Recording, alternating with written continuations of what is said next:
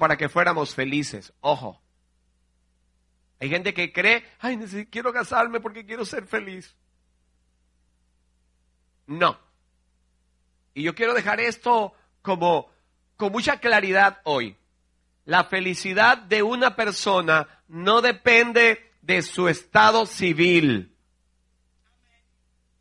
La verdadera felicidad en el ser humano depende de si estamos conformados a la imagen de Dios. Allí está el secreto de todo este asunto. Ahora, hay algo que no estamos entendiendo. Y yo creo que es el objetivo de esta reunión. Y es que queremos que los matrimonios puedan formarse de una manera sólida. No importa cuánto tiempo tengan de casado. No vale la pena seguir perdiendo el tiempo cuando hay garantías de parte de Dios que la institución del matrimonio definitivamente es una bendición para las personas. Esta idea de Dios sí que funciona. Dígale al que está al lado suyo, esta idea de Dios sí que funciona. Vamos a hablar hoy y mañana de algunos pactos que están involucrados directamente el matrimonio. Y voy a estar usando una cita de Génesis 2, versículos 24 y 25. Y aunque son versículos muy cortos, vamos a ver lo contundente y lo relevante de esta idea de Dios como es el matrimonio. Hay cuatro, cuatro, cosas que son muy fáciles de entender y entre hoy y mañana las vamos a estar hablando. Y serán difícil de aplicar, oye muy bien, muy difícil de aplicar si no le ponemos corazón y trabajo a este asunto. Porque la realidad es que cuando queremos a la persona que nos gusta, hacemos de todo para conquistarla. De todo. Pero después que la conquistamos, nos hacemos sordos, ciegos y mudos.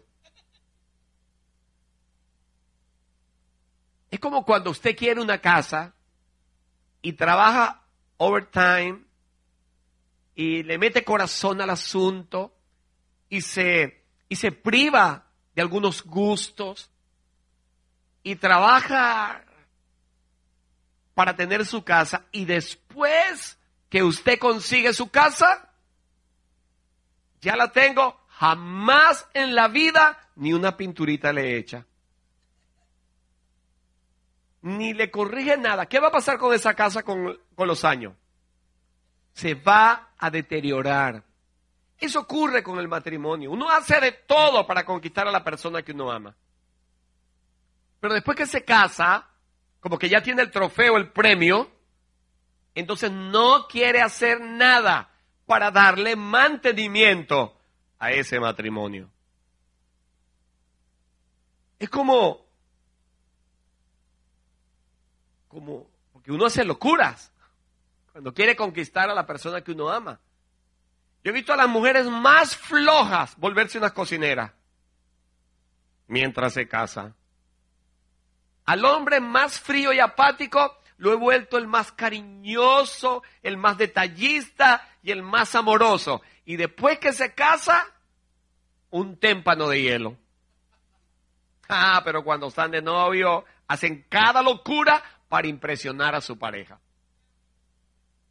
Por ejemplo, estoy en, hoy es día jueves, yo cobro los viernes, lo único que me queda en el bolsillo es para el pasaje de mañana, de regreso hoy y de mañana. Gracias a Dios que me pagan y tengo para regresarme a mi casa. Y ya estoy a punto de salir del trabajo cuando suena el teléfono. ¿Aló? Hola papi, soy yo. No es el niño es la, novia. ¿Cómo estás, papi? ¿Cómo te va? Es venezolana. ¿Qué tal, vale? ¿Cómo te va? Sí, chévere. Ay, papi, ¿sabes una cosa? Estaba pensando en ti. Ajá, mi amor, dime. Ay, papi, como ya vas a salir, tengo un hambre. Y él pensará, ¿qué me quiere decir esta? Papi, ¿por qué no me lleva? Me provoca comerme algo de McDonald's. El tipo no tiene dinero. Usted sabe. A duras penas lo del pasaje. Pero ella le dijo, quiero comer en McDonald's. Y él sin pensarlo dos veces dice, está bien mi amor, nos vemos en el McDonald's de tal lugar. Y empieza a decirle a los amigos, oye, páname el favor, mira, ¿me puedes prestar?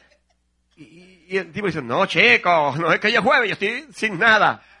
Estoy palado. Y le saca los bolsillos. Y, y dice que lo único que tengo es esto. Menos mal que está cerca el McDonald's. Y dice, digo, a ver cómo las averiguo, pero yo no pierdo esta oportunidad. Y se va para McDonald's. ¿Qué quieres, mi amor? Y ella dice, para ver, para ver, un número, número dos.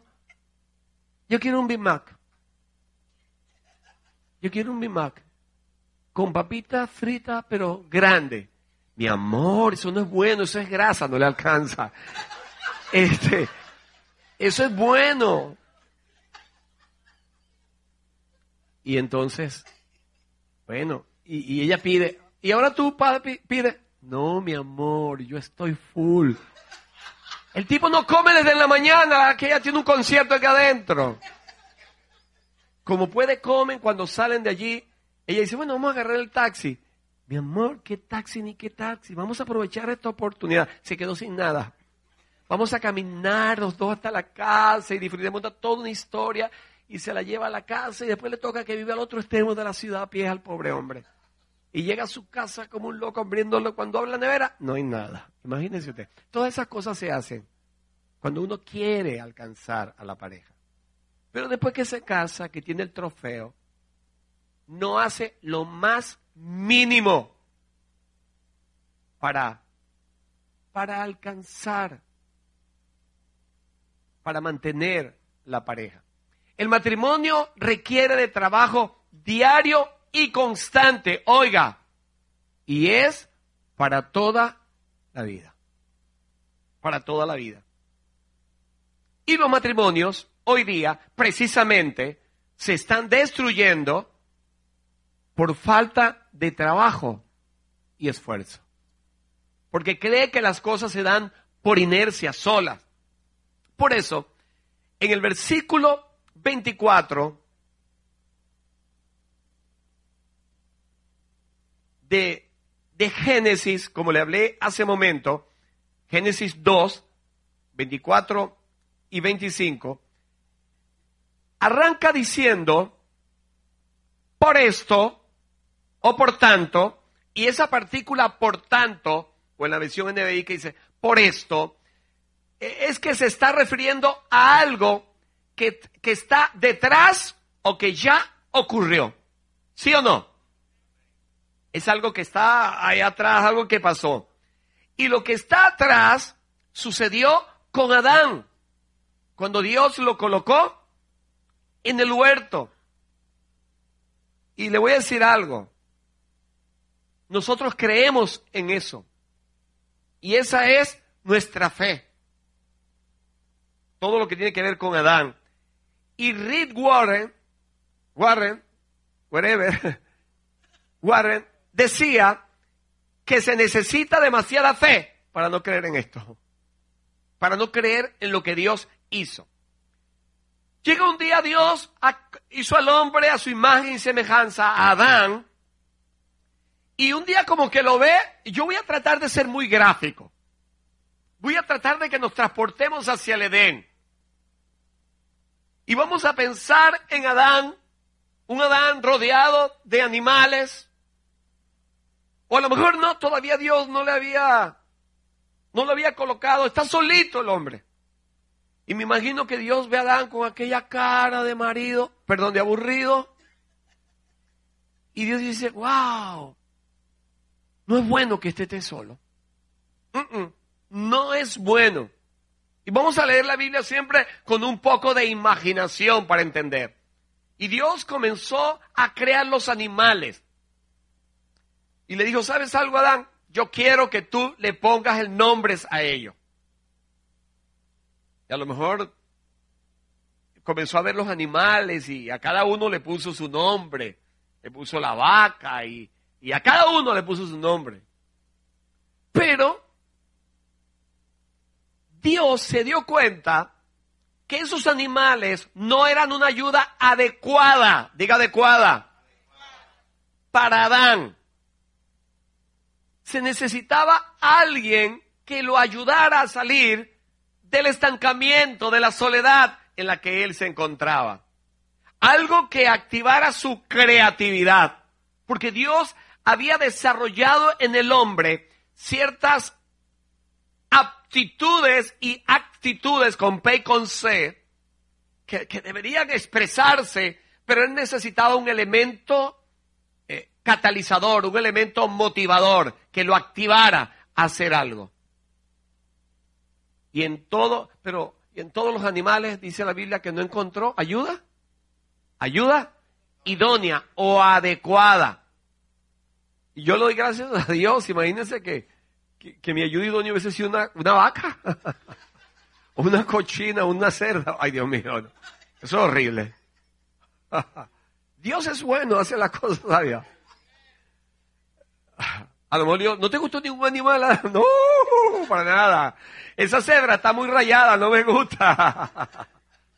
Y es allí donde Dios se dijo, este es el momento de comenzar a pincelar el sueño que hay en mi corazón. Y dice la Biblia que Dios anestesió a Adán. Lo durmió. No sé si alguno ha estado, lo han operado y sabe lo que es lo anestesió. Y Dios dice la Biblia que hizo una incisión, una, una herida en el costado de Adán, saca una costilla de allí, y de esto se ha escrito mucho, hasta el pastor Ricardo Arjona lo ha escrito en sus canciones. y, y de eso han escrito los poetas, ha habido poemas, libros acerca de, de la costilla y todo ese cuento.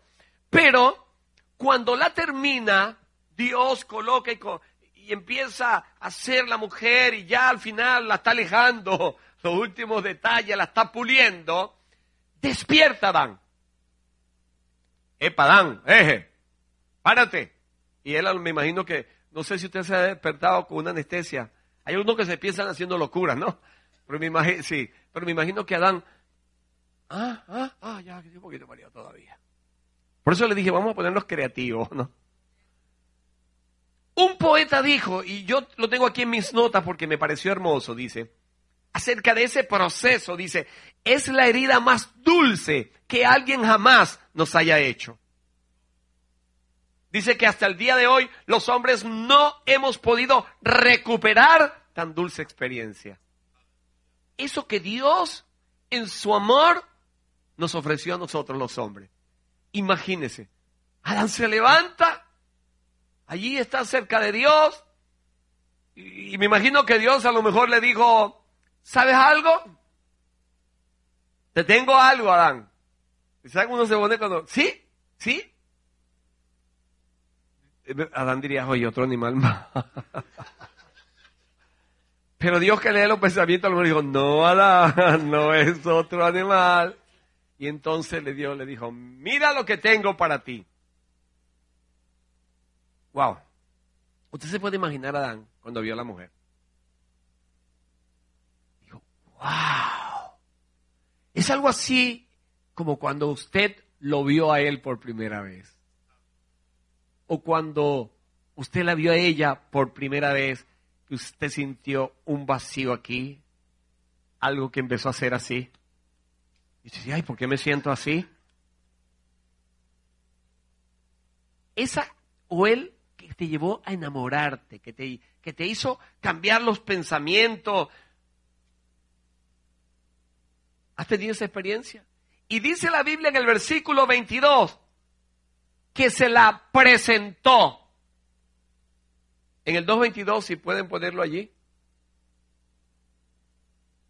Y de la costilla de Jehová Dios tomó el hombre, hizo una mujer y trájola al hombre. La palabra allí, y se la presentó al hombre. Oye, muy bien. Esa fue la primera vez que alguien fungió como Cupido. Tú no te has visto con un amigo, mira, te voy a presentar un amigo que está bien chévere. O mira, te voy a presentar una amiga, ¿verdad? Aquí Dios se la presentó a él. Dios es especialista en hacer esas cosas, en unir lo que debe ser. Porque lo que Dios une, no lo debe separar el hombre.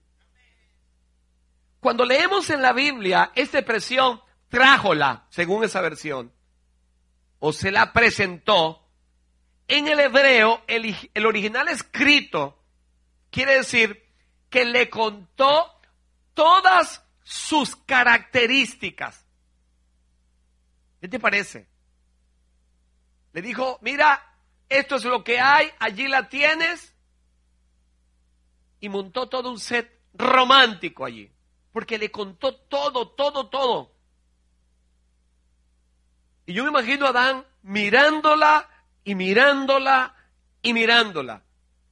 Dice la Biblia que en ese momento los dos estaban, ¿cómo? Desnudos. Me imagino que ese fue un momento increíble para Adán. Quedó así, lelo, absorto, impresionado, viendo esa obra magnífica de Dios. A lo mejor digo, wow, qué monumento. Era un hombre, Dios lo hizo hombre. Sí, de verdad. Ay Dios, le dio una convulsión a esto aquí. Y dice el versículo 23 que Adán cuando la vio, exclamó. Y yo quiero que leamos con imaginación. Dice, de la cosilla que le había quitado el hombre, Dios el Señor hizo una mujer y se la presentó al hombre. Versículo 23. El cual que, el cual que exclamó. O sea que el encuentro no fue insípido. Ok, fue una exclamación. No fue, sí, está bien, ponla ahí. no fue allí, hubo una exclamación. Una y dijo, este es hueso de mis huesos y carne para mi gancho. Ah, no. Eso no fue lo que dijo. Quizás usé demasiado mi imaginación, ¿no? es posible que la usé. Ustedes se rieron porque pensaron también, ¿qué sucedió cuando ustedes vieron por primera vez a esa persona que les gustó? Casi siempre somos tan orgullosos que decimos, no, a mí al principio no me importó nada. Mentira, sí te importó y te importó mucho. Y él le dijo, ¿y será llamada? Mujer. Cuando Dios, me imagino, vio esa escena, dijo, voy a enamorar a dos para ser uno. Por eso le coloqué este nombre. Por eso el pensamiento de Dios para el matrimonio comenzó con una dirección que nosotros, los seres humanos, con nuestra manera de autodirigirnos, torcimos. O sea, aquí vamos a estudiar dos versículos maravillosos que estoy seguro que si los ponemos en prácticas, nuestros matrimonios van a estar fundamentados sobre la roca. Necesitamos matrimonios sólidos para poder resistir todo el mundo externo y el mundo interno. Génesis, lo que acabamos de leer, vamos a leerlo completo. 2, 24, 25 dice, por eso el hombre deja a su padre y a su madre y se une a su mujer y los dos se funden en un solo ser. 25. En ese tiempo el hombre y la mujer estaban desnudos, pero ninguno de los dos sentía vergüenza. Esto es lo que yo llamo un pacto para un matrimonio de ensueño. Un matrimonio maravilloso. Aquí se gesta un pacto. Óyelo bien. Y le vamos a llamar un pacto de prioridad. Diga, un pacto de prioridad. La palabra del original que vemos aquí es afaj. Esa es la palabra que está allí en el original. Afaj. Diga afaj. No, no, no, estoy oyendo afaj. Afaj que salga saliva. Afaj. Saquen su pañuelo, por favor. Eso es lo que quiere decir la palabra. Lo de atrás, límpiese aquí atrás. La palabra fac significa soltar, renunciar, oírse de donde ha estado para comprometerse con algo nuevo. Oígame lo que quiere decir la palabra afag. Soltar, renunciar, oírse de donde han estado para comprometerse con algo nuevo. Lo que Dios dice aquí es que después que se enamoran, cuando se casan, deben tener un pacto de prioridades. El hombre debe tener un pacto con su esposa y viceversa de prioridades. Es que cuando tú y ella se casan, ella y tú se casan, el sistema de relaciones comienza a cambiar, definitivamente. Hay que ajustar el orden de las prioridades. Yo me casé mayor. Era un hombre soltero. Tenía mi propio orden de prioridades. Pero luego me casé y quizás fue una de las cosas más difíciles para mí, ajustarme a un nuevo orden. De hecho, 10 años después, que vamos a cumplir, todavía, para mí, tengo que ajustar muchas cosas. ¿Por qué? Porque yo debo estar en, en constante mantenimiento para que mi relación, para que mi matrimonio pueda marchar bien. Yo no puedo bajar la guardia en algo que es tan relevante y de quien Dios dice que es para toda la vida que yo no puedo jugar con algo tan serio, porque es un pacto. Oye bien, lo que Dios está diciendo aquí es que se debe dejar el lugar donde se está para moverse hacia otro lugar. Debe comprometerse con algo nuevo. Es como el trapecista, es la figura que es como un trapecista que suelta el lugar donde está hasta que se atrapa del otro. Es más o menos así. Ahora, ¿cómo se ordenan las prioridades? Es una buena pregunta, ¿no?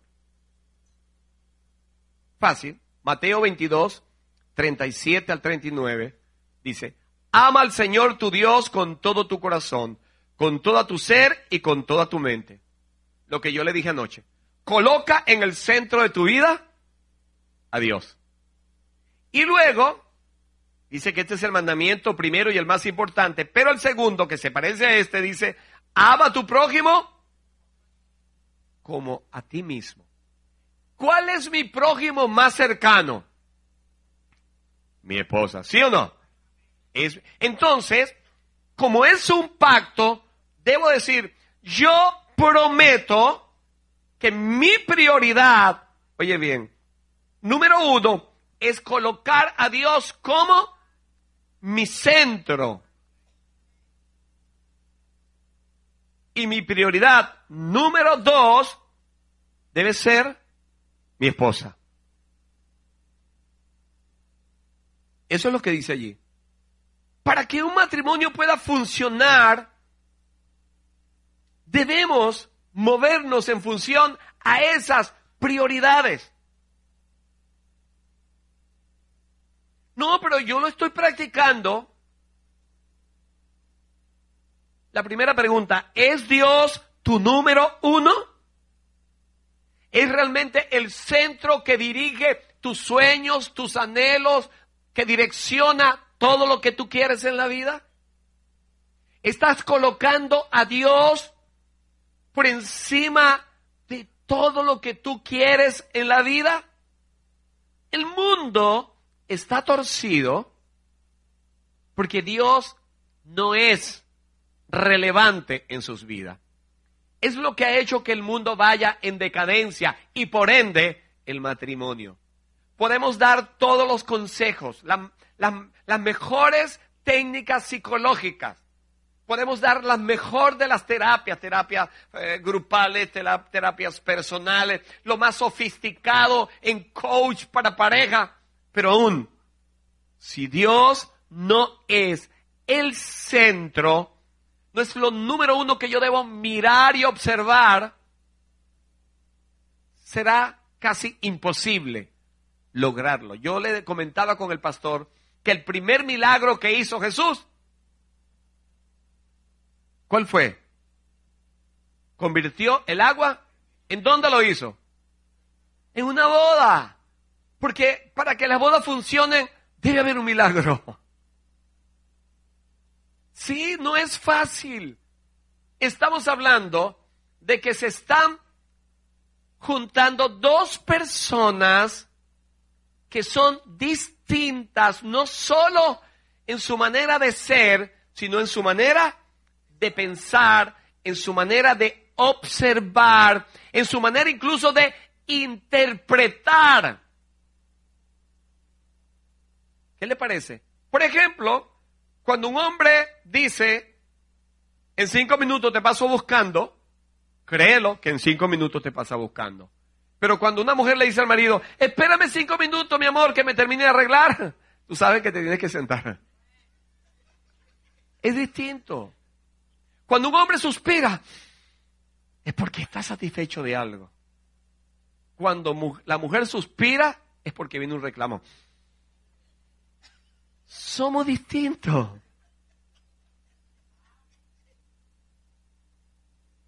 El hombre ve la sexualidad como una necesidad. La mujer, en cambio, ve la sexualidad como un elemento de amor. Ve lo distinto. Ahora, ¿quién de los dos está en lo correcto? Los dos. Es que somos observadores distintos. Por eso somos un complemento. Por eso la mujer es nuestra ayuda adecuada. Dios colocó a la persona adecuada en nosotros. Entonces, Dios quiere que esto funcione. Debemos hacer las cosas de la manera correcta. Fíjense algo. Yo te desafío a que Dios sea tu número uno para cada decisión que vas a tomar dentro del matrimonio, aún las más elementales. Tú estás orando a Dios por tus hijos. Si hay una joven, un joven, quiero decirte, si te has casado, si tienes novia, si no lo tienes, no importa. Desde ya debes orarle al Señor por tus hijos. Desde ya debes orarle al Señor por tu pareja. Papá, mamá, debes orar por tus nietos. Debemos colocarle al Señor todo en sus manos. La Biblia dice que confiemos en el Señor, que Él hará. Y esa palabra allí, confiar, es la figura de un bastón donde te apoyas para no caer no caeremos si Dios es el apoyo de nosotros en toda relación. Posiblemente uno está esperando técnicas especiales para el matrimonio. Yo doy algunas técnicas acerca del matrimonio más humanísticas. Pero el problema es que mientras el ser humano saque a Dios de ese asunto del matrimonio, todo será al azar todo será al azar. Porque Dios es el que puede conciliar y unificar en medio de nuestras diferencias, nuestras relaciones. Por eso el pacto aquí es, yo prometo que Dios será mi centro y mi esposa será mi, prioridad. Oye bien, necesitamos comunicarnos con Dios y decírselo. Por ejemplo, ok, Dios es mi centro, pero cuando mi esposa o cuando el esposo no es la prioridad, las cosas que son nuestra prioridad se convierten en generadoras de celo. Pero óyeme bien, no es un celo enfermizo, porque hay gente que sufre de celo enfermizo, que ve fantasmas donde no los hay. Hay gente que todo el tiempo está dudando de la otra persona. Digo, me imagino que por antecedentes o por temores o por malas experiencias, pero no podemos excusar los celos enfermizos. No hay razón para que yo cele y desconfíe de mi cónyuge. Puedo sentirlo, pero no puedo darle rienda suelta porque voy a afectar la relación. Voy a herir a mi cónyuge. Le voy a decir con mi acto de celo, dudo de ti, no confío en ti. Y no podemos vivir con personas de las cuales no confiamos. Yo no viviría si, si, si celara a mi esposa así. Me sentiría como en la cuerda floja, ¿no le parece? Pero aquí estoy hablando de un celo saludable. Por ejemplo, como le dije, yo era soltero. Mi rutina era que llegaba de la iglesia, me cambiaba, me ponía mi pijama y me iba para la computadora y duraba hasta las 3, hasta las 4 de la mañana en mi computadora, haciendo mis asuntos. Pero resulta que mi esposa un día, que ella los primeros días, pero llegó un momento que me dijo, ven acá, pajarito. Aunque yo sé que pájaro para los dominicanos otra cosa. Pero, pero me dijo a mí, ven acá. Yo no me casé para dormir sola. Yo quiero que compartas conmigo aquí. Ella se sintió intimidada por la computadora. ¿Qué le parece? Pero ese es un celo, conciencia. Yo tenía un amigo que la rival de su esposa era la guitarra. Porque el hombre vivía todo el día enseñando, todo el día. Y ella, como la guayabera. ¿Usted sabe cómo es la guayabera? Por fuera. Ella por fuera. Sí, yo sé que te gusta tu guitarra, que tienes que entrenar, que vives de ello, pero yo necesito un esposo con quien compartir los asuntos de la casa. Eso es un celo saludable. La primera esposa que tuvo el Puma, José Luis Rodríguez, ella se llamaba, se llama, perdón, Lila Morillo, ella un día hizo una, un comentario que se prestó a mal pensamiento. Ella dijo, cuando él comenzó a ser famoso, ella dijo, mi rival son unos pantalones. Era un hombre llamado Héctor Macelli, que era el manager de él. Porque él lo absorbía, tenía que llevarlo para acá. Y ella se sintió desplazada. Eso es lo que yo llamo celos legítimos. Diga celos legítimos. Incluso yo he visto esposas, oye bien, yo he visto esposas que desplazan a sus esposos por sus hijos. Entonces los esposos se molestan y eso es un celo legítimo, porque cada cosa debe ocupar su lugar. Entonces necesitamos convertirnos en administradores. Yo no puedo permitir que mi trabajo ocupe el espacio que merece mi esposa. O el televisor, a veces, sobre todo aquí, que trabajan todos, hombres y mujeres, la mayoría por lo menos trabajan, llegan cansados, entonces la mujer llega a que se monta, a poner a remojar las habichuelas. Digo, aquí lo hacen todavía, ¿verdad? A remojar las habichuelas o remojar la lata. bueno, lo que sea. Y haciendo, preparando para mañana. Y a veces los hombres, esto sí en Venezuela, se tiran en la cama, agarran el aparatico ese mágico y empiezan. Porque así pasamos tres horas. Cambiándolo. Ocupando un lugar que deberíamos compartir. por sensibilidad, por solidaridad, no por rol, sino por empatía. ¿Usted sabe lo que es empatía?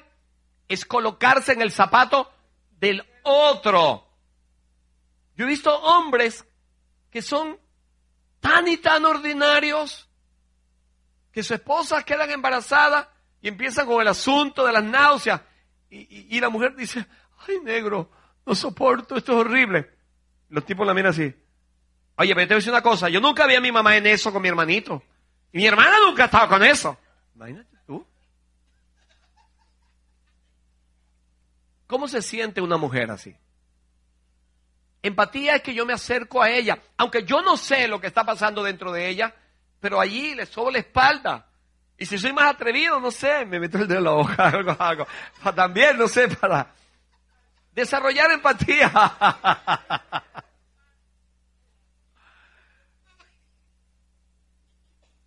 Entonces por eso hay celos, oiga bien. Ninguna mujer y ningún hombre quiere estar en el segundo plano. Entonces este pacto se llama pacto de qué? ¿De qué?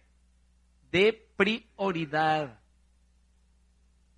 Necesito establecer mis prioridades para que esto pueda funcionar de la manera correcta dentro de la relación.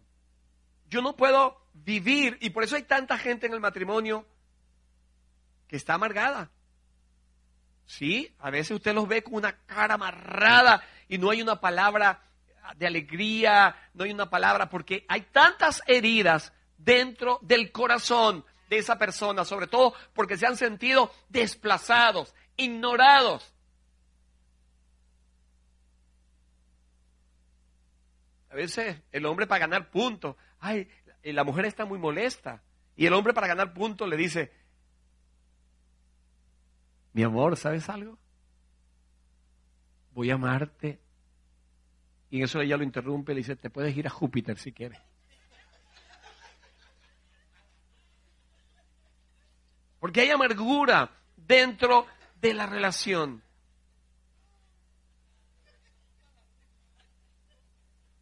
Por eso el segundo pacto, por eso el segundo pacto es un pacto de búsqueda, diga búsqueda.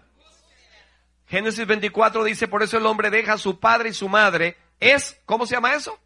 Deja a su padre y su madre, ¿se llama cómo? Prioridad. ¿Cómo es la palabra? No. ¿Y en hebreo? Afaj y se une a la mujer y los dos se funden en un solo ser. La palabra clave en este pacto es se une. Y la palabra hebrea es dabaj. Diga dabaj. Todo el mundo saque su sombrilla. Diga dabaj.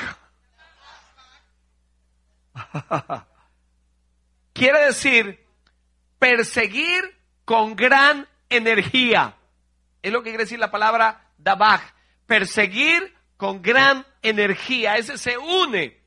Dios dice, ok, ya se enamoraron, los voy a casar, yo soy su centro, tu cónyuge es tu prioridad número dos, pero tienes que perseguir con energía ahora a tu esposa a partir de allí. O hombre, tu mujer, tienes que a partir de allí perseguir a tu esposo, no con celulares, ojo.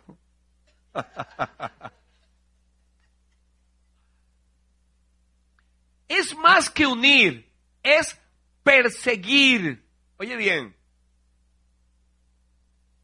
es recordar la primera cita, es recordar aquellos momentos donde hacíamos, como yo dije hace un momento, cosas y éramos persistentes y hablábamos y hablábamos y hablábamos y te invito y te invito y te busco. Uno se volvía mágicos allí. Para que se pudieran dar las cosas. No solo hubo química, hubo trabajo. Trabajo para conseguirlo a él. Trabajo para conseguirla a ella. Mi esposa trabajó duro para conseguirme a mí. ¿Sabe cómo trabajó? Oró mucho. Le voy a contar algo ahí porque ya no está aquí. ¿Sabe lo que hizo mi esposa? Ella dormía en una, vivía en una residencia, un cuarto de una señora, y la cama era una cámara, una cama de esas ¿Cómo le llaman aquí de dos? ¿Ah? Bunker. Ok, en, en español en mi país le dicen litera. Una cama litera. Y entonces ella dormía abajo y yo di una conferencia, no era amigo de ella, yo di una conferencia y entonces en la conferencia habían afiches, me pusieron a mí afiches. Ella al, hermano, al pastor que hizo la conferencia, le dijo, pastor, ¿usted me puede regalar ese afiche? Ah, ¿cómo no, hermana? Y ella enrolló su afiche, su póster, un póster, y se lo llevó para la casa. Y lo pegó en la parte de arriba. Y la dueña de la residencia, que no era cristiana, le dijo, tú si eres boba, mujer, tú no vas a conquistar ese hombre nunca, le dijo. Esta colombiana se las traía. Oró a Dios. Le pidió al Señor. Hacemos muchas cosas para seguir a las personas. Tenemos detalles. Nunca en su vida ha tenido un detalle, pero con tal de conquistarla a ella, bueno, compra bombones, compra peluches, no sabe lo que compra. Se quita la chaqueta, se la da, le habla. Nunca fue así pero, pero persigue. El caso que le conté hace un momento del, no tengo dinero, pero hay que hacerlo. ¿Sabes qué está matando a los matrimonios? Que tomamos la idea al revés. perseguimos en el noviazgo y abandonamos la búsqueda en el matrimonio, cuando el matrimonio es más largo necesitamos seguir explorando, buscando, persiguiendo.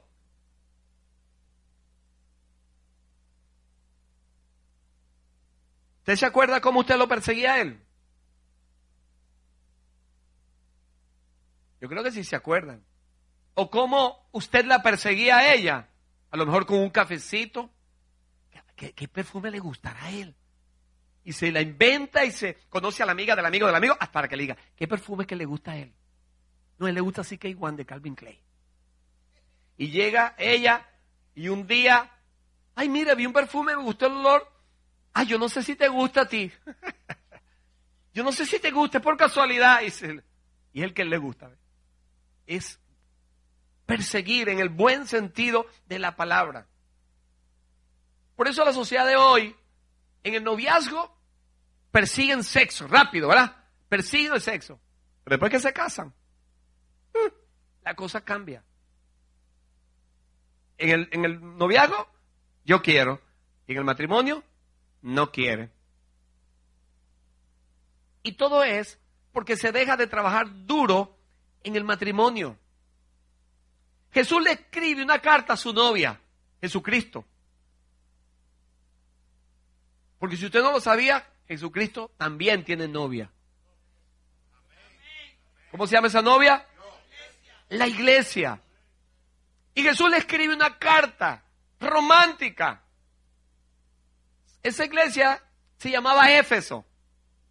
Y le dice, mira, tú eres así, tú eres asado. Pero llega un punto en que le dice, ¿sabes algo, novia mía? Tengo una cosa contra ti. ¿Cuál es? Que has perdido tu primer amor. Ese amor que te cegó, que te impresionó, que te animó. Ese amor, ese, e, ese amor que te llevó a perdonar, a tolerar, a aceptar muchas cosas. Lo has perdido, le dice. Quizás muchos matrimonios si hoy le pidiéramos escribirle una carta a su cónyuge, le diría eso. Tengo contra ti que perdiste tu primer amor, que te olvidaste de los detalles. Hay personas, y, me disculpan los hombres, pero a veces uno el hombre pierde un poco la perspectiva. Y una vez escuché de una pareja que eh, eran novios y estaban allí en una plaza sentados. y, como está persiguiendo, quiere impresionar. Y de pronto había una luna hermosa que estaban observando, pero se atravesó una nube. Y ella dijo, ay, ¿qué pasó la luna? Porque no se dio cuenta cuando la nube atravesó. Y él sabe lo que pasó. Y dice, mi amor, ¿qué va a hacer? que tu belleza la opacó. Está persiguiendo. Pero después de y después de varias libras y de varios hijos, un día están en la plaza y la luna está así y ella se acordó. Y sabe, a veces ella quiere perseguir y quiere ser perseguida. y, y, coincidencialmente va pasando una nube y ella le dice, ay, ¿qué pasó con la luna? Y él la mira, ¿qué va a hacer, Sangana? Que una nube la tapó. Dejó de perseguir. Sí. Solo una cosa tengo contra ti. ¿Cuándo me vuelves a sacar a comer otra vez? Pero si yo siempre te saco a comer afuera, sí, al patio para que yo haga el barbecue. Mi amor, ¿cuándo me sorprenderás con un plato especial? Usted verá eso ridículo. Usted a lo mejor ve eso cursi. Yo no sé si en inglés hay una palabra para eso, cursi. Bueno, ¿la hay, pastor? No la hay, ¿verdad? Invéntate una ahí. Pero oiga, pero todos, oiga bien, todos tenemos anhelos de romanticismo. Hay mujeres que piensan que los hombres no somos un brazo frágil. Les tengo una mala noticia, sí lo somos. Solo que la mujer es un vaso más frágil. Por eso los hombres debemos ser cuidadosos con nuestras acciones, con nuestras palabras, con nuestras actitudes, porque podemos romper el corazón de nuestras esposas. Y muchas de sus reacciones, aunque no debemos justificar lo malo, tiene que ver con la manera como somos nosotros. Pero mujeres, los hombres también somos frágiles. Y cuando tú irrespetas a tu esposo, cuando tú tratas a tu esposo como tu hijo y no como tu esposo, tú estás rompiendo el corazón de tu esposo. Y eso enfría la relación y dejan de perseguirse. ¿Me hago entender? Entonces, debemos estar constantemente en ese ánimo de avivar la relación. Debemos ser intencional en esto de perseguir a nuestro cónyuge de, invitarlo de verdad. Mire, a veces la mujer se, se, arregla, en Venezuela le decimos se acicala, se arregla, se pone bonita, se cambia el color del cabello para ver y dice, oye, este hombre lo veo demasiado, parece un muerto, a ver qué hago, seré yo que estoy descuidada. Y, ese día ella se decidió ponerse chévere, se echó su buen perfume y se mandó a pintar el cabello y un recorte. Y el hombre llega del trabajo y la mujer diga, hola mi amor, ¿cómo estás? Y él, bien, aquí cansado. Y ella empieza, este, dime, ¿te fue bien? Y mueve el cuello para acá. Y el hombre se queda mirando, ay mi amor, ¿qué te pasa? ¿Tienes tortícolis? Por favor. Favor.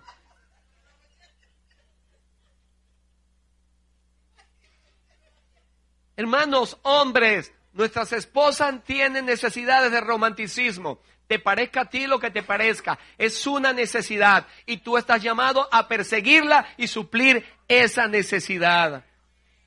Ah, pero como la necesidad del hombre, por lo general es en la noche, entonces el hombre pretende que allí esté todo dispuesto cuando él en el día no ha tenido ni siquiera un gesto. El hombre en la mañana tiene una trifulca, tiene un problema y en el día no fue capaz ni siquiera para pedir una disculpa. Hay una diferencia entre los hombres y las mujeres clara. Nuestra manera de pensar es distinta. ¿Sabe cómo es la mente del hombre? Como un montón de gaveticas. ¿Y sabe cómo es la mente de las mujeres? Como sus carteras. Una locura ahí rara. Usted no ha visto la cartera de la mujer, eso tiene de todo, una cosa extraña. ¿Algún esposo aquí ¿Su esposa le ha mandado a buscar algo en la cartera alguna vez? ¿Y qué? ¿Ha encontrado lo que buscó? ¡No lo conseguimos! Ahí no está. Mi esposa pone esa cara. César, ahí está. Mi amor no está. Y vuelvo a meter la mano. Y dado. Y busco. Y buceo. No está. Ahí está. ¿Y sabe lo que hace ella? No sé cómo. Hace así. Aquí está. Dios, no es posible. Así es la mente de las mujeres. Una cosa ahí, tan conectada, todo, todo, todo, todo está allí. Entonces el hombre en la noche quiere llegar a su casa.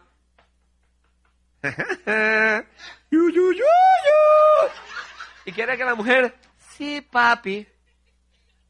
La mujer no es una cosa. Ella tiene sus necesidades emocionales. Y yo tengo mi responsabilidad de suplir sus necesidades.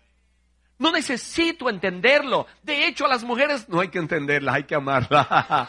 Es su necesidad. Por eso dice, maridos, amen a sus esposas. Es su necesidad. Pero los hombres también tenemos nuestro corazoncito.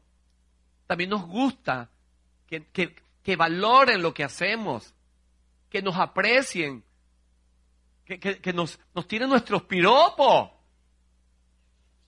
Sí, a nadie le disgusta un piropo. Imagínense que usted llega, está en la intimidad de su cuarto, está allí, sale usted con su ropa interior.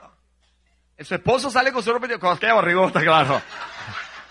Y, y, y, pasa, dígale algo, dígale, adiós mi Tarzán. Como es un hombre, le va a decir, ¿qué chica? Y se mete al baño a bañarse. Pero créalo, cuando se mire en el espejo, usted va a oír, ¡Ah, ah, Tenemos nuestras necesidades. Tiene que perseguir. Debe perseguir. Se atenta con su esposo. No, yo también estoy cansada sorpréndalo. Los hombres, oiga bien, los hombres tenemos necesidad de ser valorados, de ser respetados, porque los hombres estamos enfocados hacia el logro. No, no se convierta en una perseguidora de su esposa, decirle, este no entiende nada. Usted no sabe la herida que usted causa en el corazón de su esposo, cuando usted lo critica y lo censura y lo señala o trata de minimizarlo. Es lo mismo cuando el hombre es apático con usted. Es la misma experiencia, la misma herida. Cuando el hombre no le importa las necesidades de su esposa. Por eso es que a veces hay esposa, eh, el hombre está viendo televisión, televisor, y, ella se atraviesa en el medio. Dígame cuando dicen las palabras mágicas. Tenemos que hablar. Ah, eso es desagradable. Ya tú sabes lo que viene ahí. ¿Sí o no, hombre? Tenemos que hablar. Hay que perseguir. Diga, hay que perseguir. Necesitamos hacerlo. Ya va, que esto. Ajá. Ahora, Jesús a su novia le da la solución. ¿Sí? Le dice, recuerda de dónde ¿A qué? Has caído y arrepiéntete y haz lo del principio. Mira. Evalúa qué estás haciendo ahora. Arrepentimiento es dolor de corazón reconociendo que hemos fallado. Eso es arrepentimiento. Y le dice, y vuelve a hacer lo que hiciste al principio. Eso dice la Biblia. Entonces hay una tarea que hacer. Vamos a comenzar a trabajar. Establezco mi prioridad, no negocio con mi pareja, le doy su lugar, estoy pendiente. Los hombres no somos atentos. Escribe en tu celular, ahora hay celular, no hay excusa. Pon la fecha dos días antes del, del porque para una mujer es muy importante las fechas, ¿sí o no? Las mujeres no son histéricas, pero son históricas. Entonces, dependiente de las fechas, yo, eh, yo cumplo el casado el 2 de junio, eso no se me nunca. Dios me libre que se me olvide. Anótelo, tenga esas cosas, sorprenda a su esposa con una locura. Un detalle, mi amor, se casaron el 2 de junio. Pero el 2 de mayo dice, usted le dice, este es un anticipo, mi amor, y le da un detalle. Usted no tiene idea de cómo ella se va a colocar. Mujeres, ¿es verdad que a ustedes les gusta que estén pendientes de ustedes? Claro que sí, pero uno es vago. Los hombres somos un poco bastante egoístas. Nos gusta que, que se enfoquen en nosotros. Claro, yo estoy hablando que hay algunas situaciones ya enfermizas, patológicas. Eso es otro. No estoy hablando de los extremos, donde las mujeres son obsesivas, persiguen a los hombres, los llaman por teléfono. Eh, mire, a mí no hay cosa que más me moleste. Oiga, ¿sabe qué me molesta a mí de mi esposa? Y esto lo he dicho públicamente en la iglesia, en conferencias que hemos dado los dos, para dar ejemplo, porque si no lo sabe, los esposos pastores también peleamos. Si usted cree que los pastores no pelean, está mal. Solo que nosotros decidimos que nuestra relación está fundamentada sobre acuerdos, no sobre sentimientos. Sobre acuerdos. Decidimos que nuestras discusiones serían sin grito, sin sarcasmo, sin indirectas. Y yo por dentro puedo estar que, que acabo con el mundo. Pero Domínate eso. Y no siempre resolvemos las situaciones. No siempre. A veces discutimos, discutimos, discutimos y no llegamos a nada. Pero oiga, cuando mi esposa se levante de ahí o yo me levanto de allí, hermano, por lo general mi esposa va a la cocina, hace un té y dice, papi, ¿quieres un té? A lo mejor tiene la molestia más grande del mundo, pero tomamos una resolución un compromiso. ¿Por qué? Porque ella es mi prioridad, yo soy su prioridad. Y porque debo perseguirla y ella debe perseguirme a mí. Son pactos que hay allí, un pacto de prioridad y un pacto de búsqueda. Y entonces, posteriormente volvemos a hablar del tema, pero, pero eso ocurre. Tenemos que aprender a manejar las situaciones, a ser francos y abiertos en nuestras necesidades ser capaces de comunicarle con respeto a nuestro cónyuge. Todo. En el área emocional, en el área financiero, en el área sexual. Esto de la sexualidad lo vamos a tratar mañana, pero es un, tema muy importante. Óigase bien. Entonces yo tengo una tareita para ustedes. Mire, comiencen a tener detalles con su cónyuge, con su pareja. Impresionenlo. No va a ser fácil, pero que eso que tampoco sea una acción de una vez. Es tratar de que eso se convierta en un hábito. Algunos tienen álbumes de fotos. Comiencen a ver esas cosas. Vuelvan a recordar. Recordar es bueno. Ay, mira, papi, cómo te veía. ¿Sabe una cosa? Las mujeres cuando se van a casar creen, creen que van a cambiar al esposo. Ellas dicen, no, él es así, pero yo lo cambio. Ustedes van a ver, yo lo voy a cambiar, tú sabes. Mentira, usted no lo va a cambiar a él. Él no va a cambiar. En cambio, el hombre piensa que cuando se case, ella no va a cambiar. Sí va a cambiar. Vienen los niños, pierde la cintura, pierde todo. Ella sí va a cambiar. Y el hombre tiene que tener claridad en todo eso, porque no nos casamos con un bulto de carne. Nos casamos con una persona integral que tiene sentimiento, que tiene anhelos, que tiene sueños, que tiene alma, que tiene espíritu. Si no estoy claro de lo que yo estoy haciendo y del origen, yo voy a errar voy a errar en mi relación.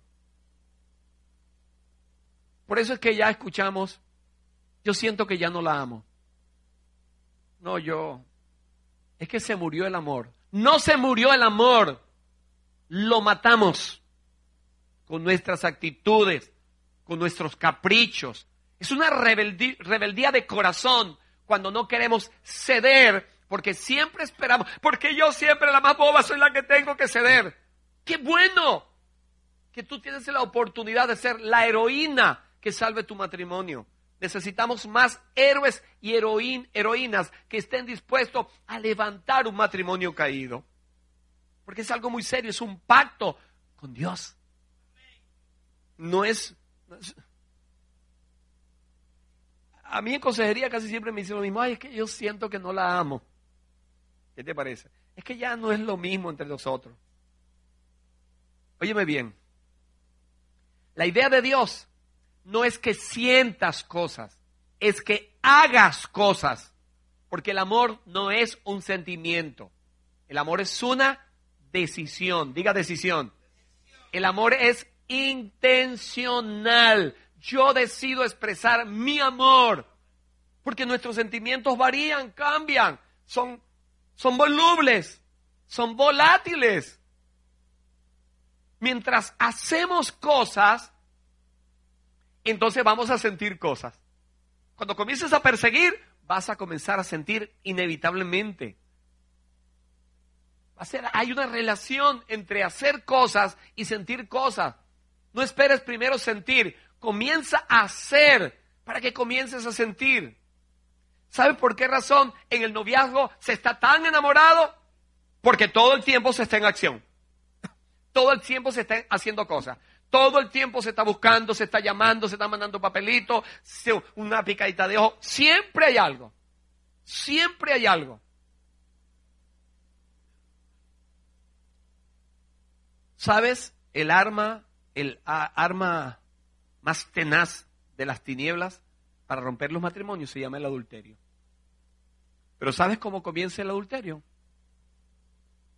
Cuando una de las partes dejó de perseguir y llegó otro o otra que sabe de las necesidades sentimentales, para que veas que no es asunto de sentir, y entonces comienza a hacer cosas. No, pero es que, pero es que él tiene detalles que no tiene mi esposo. Es que él me valora. Es que él me dice que me veo hermosa. Es que él me dice, ¿se da cuenta que o, lo contrario. No, es que ella no me está persiguiendo tanto, no me acosa. No, es que ella no me cela. No, es que ella siempre se inventa algo. Es que ella, porque la otra parte está haciendo para seducir. Necesitamos nosotros hacer en nuestro matrimonio. Necesitamos convertirnos en constructores de nuestro matrimonio hasta que nos muramos. Eso va a ser toda la vida. Nada, un detalle. Yo estoy seguro que tú le envías mensajes de textos a muchos amigos y amigas, pero no sorprendes a tu esposa un día para decirle, un mensajito de texto. ¿Ya preparaste la comida? Eso sí, facilito. Pero ¿verdad que no le dice, mami, estoy pensando en ti?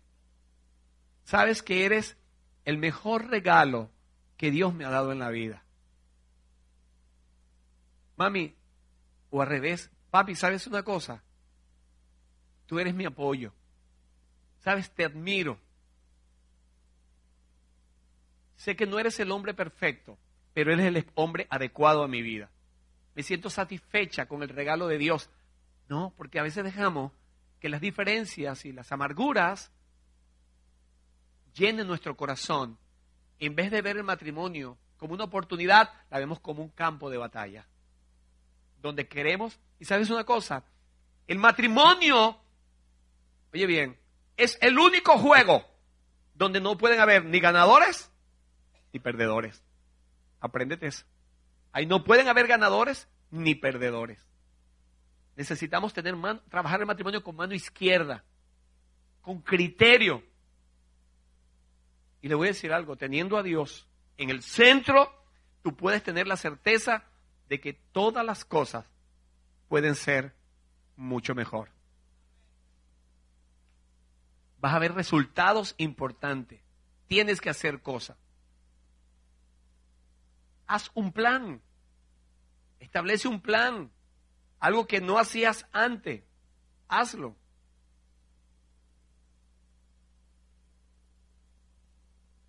Nuestro apóstol, nosotros tenemos varios apóstoles, y en nuestra organización un apóstol no es un super mágico hombre. Allá para nosotros un apóstol es simplemente una persona que operativamente hace algo diferente a un pastor. Es un fundador de iglesia y un formador de líderes. Forma ministro. Eso es un apóstol. Nada que Dios tenga que rendirle pleitesía ni nada por el estilo. Nuestro apóstol principal, él nos contó una vez, él estudiaba a tres horas y media, en autobús cinco horas. Estaba en una ciudad llamada Maracaibo y vivimos en una ciudad llamada Barquisimeto. Su novia vivía en Barquisimeto. Y usted sabe, cualquier fin de semana con una locura para llegar, no a su casa de su mamá, para ver a su novia. Y un día viene al autobús y cuando se está bajando en el terminal de Barquisimeto, viene de Maracaibo, después de varios días sin venir, tenía casi un mes que no llegaba a, a Barquisimeto sin ver a su novia, imagínense. Llega y cuando se está bajando, ve que la novia está con un morral, con un bolso. Y él le dice, ¿por dónde va? Ella le dice, no, que hay una actividad en Maracaibo y voy para Maracaibo, de donde él viene. Y el chica, pero, no, no, que yo voy para esa actividad. Y él dijo, bueno, no hay problema, te acompaño. Y se fue con ella para atrás otra vez. Eso es perseguir. ¿Qué estás tú dispuesto a hacer por tu pareja? Esa que ya tú no soportas. Y que a la larga yo pienso que en, en las relaciones matrimoniales es un 50-50. Siempre las dos partes tienen que ver. Hay que hacer algo. Apocalipsis. Recuerda de dónde has caído, arrepiéntete y vuelve a practicar las obras que hacías al principio. Si te pones de pie sería bueno. Mañana estaremos hablando de un pacto de asociación.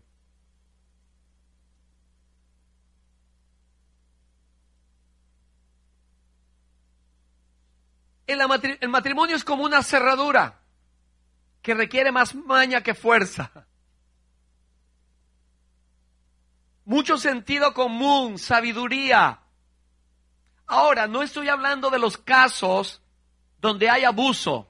Ojo, hay algunos casos patológicos, enfermizos, donde hay abusos, donde estás con una persona de características tóxicas, destructivas. Hay este tipo de personas. No me estoy refiriendo a eso. Entonces, si Dios es el centro, prioridad número uno, es nuestro enfoque, debo mirar primero a Dios. Entonces debo establecer delante de Dios un plan de oración a favor de mi matrimonio.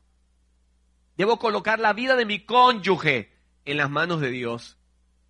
Debo decirle, Señor, hay cosas que se escapan de mis manos, pero yo creo que si esta institución es tuya, yo sé que tú me vas a dar la sabiduría y me vas a ayudar a que yo pueda lograr conquistar a mi pareja. Porque voy a moverme a perseguirla. Pon gracia en mi vida permite que pueda tener las estrategias idóneas para conquistarla. Dame la paciencia y la tolerancia necesaria para aceptarla y no verla como un proyecto personal.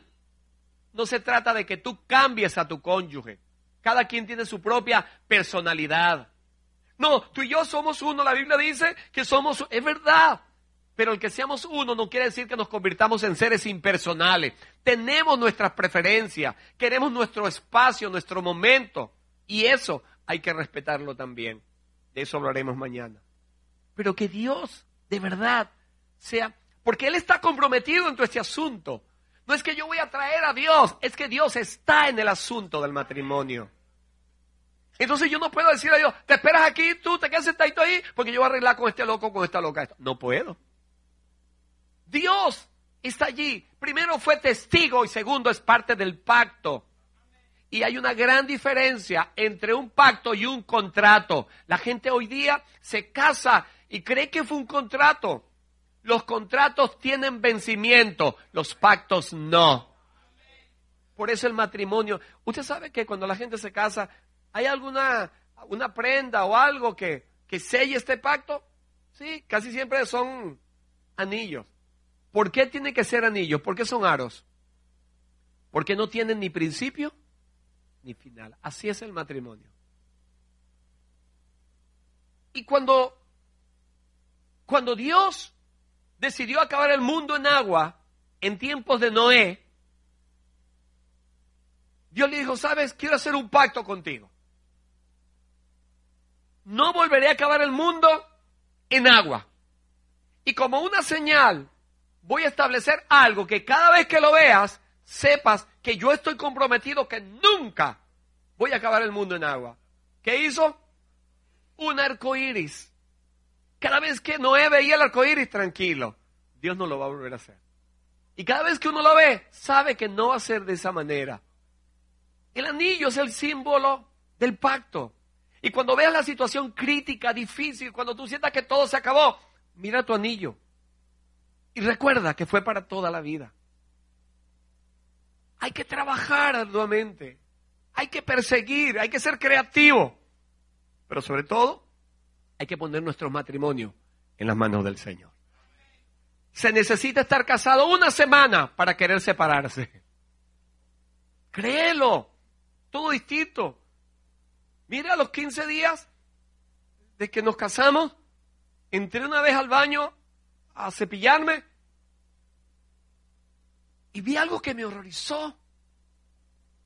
Yo, yo grité, ¿qué es esto? Y mi esposa asustada, ¿qué pasó, papi? yo, mira, y ella buscaba, ella creía que era un ratón, un animal raro, una cucaracha, no sé, ella le tiene terror a las cucarachas. Mi esposa ve una cucaracha, llega a ver una cucaracha en la casa y le da un infarto. Y, y, ella buscaba, mira, y ella, pero no veo qué. Le estaba enseñando la, pasta de dientes. Esta vez pachurra, ella la agarró y la, cuando yo la tengo así derechita, bien chévere. Pero resolvimos el asunto. Ella tiene su pasta y yo tengo mi pasta. Esas son resoluciones sabias, ¿sí o no? A veces ella usa la mía. ¿Y usted cree que hace así? No, hace así. Pero antes de irse hace. Eso es sabiduría práctica. Yo soy ultra ordenado y mi esposa también. Pero yo como era soltero acostumbraba siempre en la cama a comer, sobre todo galletas y dulces. Yo hacía mis mercados cuando yo vivía solo. Y era un, un, carrito, cuando en Venezuela se podía hacer mercado. Y llevaba un carrito lleno de galletas, de dulces, era puro dulce. Bueno, yo acostumbrado a comer en la cama, viendo televisión. Y mi esposa, no papi, estás comiendo esa galleta, mira toda la brosa, vas a traer hormigas a la cama. Y eso era un lío. Pusimos fin a eso. Ella le puso me trajo una bandeja así de madera y ahora todo lo que yo me como, me lo como sobre esa bandeja. Buscamos soluciones prácticas al asunto. Lo que pasa es que a veces no queremos ceder y queremos imponernos. Yo soy el hombre de la casa. Yo soy la cabeza del hogar. La humildad nos va a ayudar mucho en este asunto. Y, es verdad, a lo, veces, a lo mejor estás tan herido que no sientes nada. Te sientes seco y vacío. Yo lo entiendo, esa sensación. No porque lo he sentido con mi esposa, pero yo he sentido lo que es la sequedad. En un momento de mi vida, yo creo que todos hemos sentido la soledad. Sentirte que estás luchando con algo que es muy difícil y que es muy duro. Y, tú te sientes, wow, ¿qué es esto? Pero eso solamente son cosas de sentimientos humanos. No podemos vivir una vida fundamentada en los sentimientos. Dios quiere ayudarnos de verdad hacia una relación, porque fue su idea y créalo, funciona. Pero tenemos que estar claros con los principios de este pacto. Oramos a Dios. Vamos a pedirle al Señor que nos ayude, que nos dé sabiduría. Sabiduría es sentido común. Señor Dios, de verdad que estamos muy avergonzados porque nosotros torcimos todo con nuestro orgullo, nuestro egoísmo y le dimos una vuelta y un giro al matrimonio y hemos buscado infinidad de conceptos para ajustarlos hoy día, sobre todo en una sociedad humanista, que hemos tratado de justificar nuestras conductas y el habernos alejado de ti. Haber dado prioridad a otras acciones y nos hemos olvidado de principios que están ahí en tu palabra que tienen que ver con las relaciones y hemos preferido aceptar otras corrientes para justificar tantas cosas que ocurren dentro de nuestro matrimonio. Pero queremos hacer como, como lo hizo, como el consejo que le diste a la iglesia de Éfeso. Necesitamos ver dónde hemos caído, necesitamos arrepentirnos y hacer las primeras obras. Volver al principio, a lo básico, que nos dé fortaleza emocional, que nos des paciencia y tolerancia y que nos ayudes a ser creativos en todo este asunto y a ser perseverante, que nos ilumines cada día, que nos des autocontrol, que nos des dominio propio para no dejar que la ira y la amargura se salgan con las suyas. Gracias por la vida de los que están aquí. Ayúdale, Señor, a cada uno de ellos en sus proyectos y permite que, que podamos tener familias sólidas, matrimonios sólidos, porque no vamos a permitir que el maligno se salga con la suya. No nos queda otra cosa que darte las gracias por haberte acordado de nosotros, Señor. En el nombre de Cristo Jesús. Amén. Que el Señor les bendiga a todos. Eh, ¿Pastor va a decir algo? Bueno, no sé. Si viene el pastor ahora mismo. Ya va, que están por allá poniéndose de acuerdo en algo.